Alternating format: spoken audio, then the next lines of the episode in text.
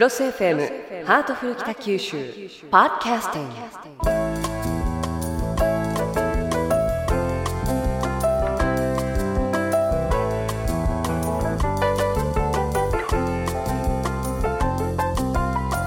グ。さあ今日のハートフル北九州のテーマは邪馬台国です。北橋市長今日もよろしくお願いいたしまはい、す、よろしくお願いいたします。さて北橋市長の趣味は古代史。え特に邪馬台国についてとても関心がおありだと伺っているんですがえ今日は日本史の中でも最大の謎である邪馬台国についてえ北橋市長にお話を伺います。さてまあ、あのいろんな歴史が、まあ、世界史ですとかそれから日本史ですとかいろいろあると思うんですがなぜ邪馬台国なんですか？どこにあるかまだはっきりしていないというそのミステリーみたいなところが一つありますよね。それとやっぱり日本の国がおそらく一番最初にできたのが邪馬台国だろうと言われているんですけれどもそんな大事なことがまだ場所が定まらないということはなかなかあの興味を引きますね。はいなるほど。あのいろんなところでここが邪馬台国だったに違いないあそこがとかいろんなこと言われているようですけれどもあの邪馬台国古代史ファンだけではなく広く関心を持たれているというのはやはりそのミステリアスな部分なんでしょうか他にもどういったところがありますか？そうですね。卑弥呼さんがあの男性だったらこんなに関心は高まらないと思うんですが。ああそっかそっか。女性であるというねこと、はい。はい、そしてあの卑弥呼の後に女王になるのがおそらく豊と読むと思うんですが伊代という人もおりますが豊姫、はい。まあ、それが武前文後になったのかどうか分かりませんがはい。この2人の女王の時代に国家というものが出来上がっていく大事な初期段階だと僕は思っておりましてね。うん。女性だということですよね。うん。はい。えひょっとして市長も女性だから興味を持たれたんですいやかそういうことはありません。これはやっぱりあの九州かそのあるいは関西かということで長年のあの歴史家の大論争があってええ。いまだに決着がついていないということです。でもあの中国の皇帝からいただいたあの卑弥呼がいただいたあの金の印鑑があるということなのではい。それを掘り当てて見つけたら決着がつくということです。まだどこにあるか分かりません。まあ、そんなミステリアスな環境の中で今分かっていることを踏まえて邪馬台国はどこにあったのか。ズバリ北橋説はどうでしょうか。僕は福岡県だと思います。おお、はい。それはなぜでしょう。あの話せば長い長いストーリーがありますので。それをコンパクトにしていただくと。あの一筆したためようと思っておりますけど非常に長いストーリーがありまして、ええ。でも九州からその日本の文化そして、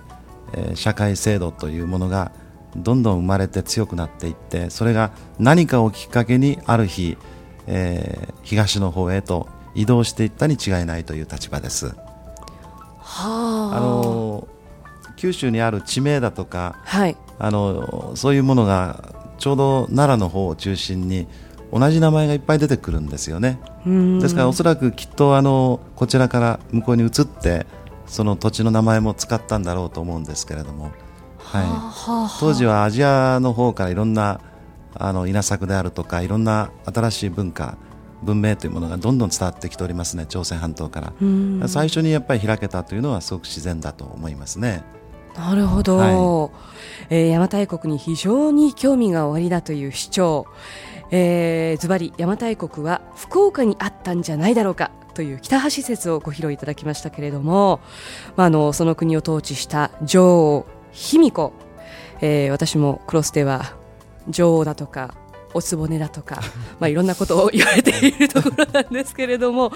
あの市長から見た卑弥呼というのはどういう女性だと思われますか？おそらく女王として君臨していたのはだいぶ高齢になってからではないかと。かなりの高齢だったと言われておりますね、うーん、その当時の高齢っていうのは何歳ぐらいでしょうか？いや本当ならばもっとあの若くあのなんて言いますか寿命もね非常に若かったですから。でもやっぱり中国の歴史書残っている限りは相当のお年だったみたいですね。へえ70歳なのか80歳なのか分かりませんけれども。へえ、あの私の中の卑弥呼のイメージっていうのはあの40歳手前ぐらいのまさに私ぐらいの年代 なのかしらとか思ってたんですけれども意外に高齢だったんですね。はい。もちろん若い時から頑張ってらっしゃったと思いますけど 若い時から。ですからまあ現代でいうと森光子さんみたいなああいう若々しさを持った女性ではなかったかなという気がしますね。そうですね、はい。卑弥呼が今もしも生きていたとしたなら前転なんかもガンガンされてたかもしれないですね、光子さんまりにですね。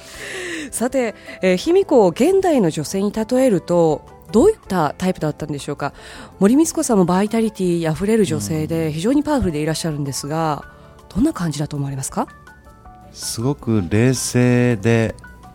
そしてあの民衆を引っ張っていくときには激しい情熱あらわにあのぐいぐいとみんなを引っ張っていくような魅力を持った女性ではなかった。かなと思いますね。あの多くの歴史家の推測によれば最後は日本国内があの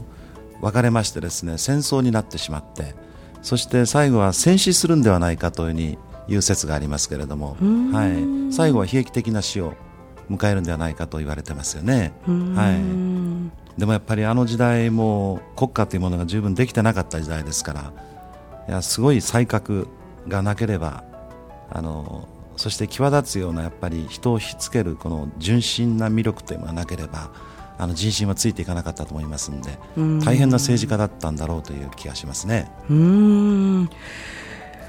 卑弥呼はあ、なんとなく私の中で市長の話を聞いてでイメージがすごく湧いてきましたけれども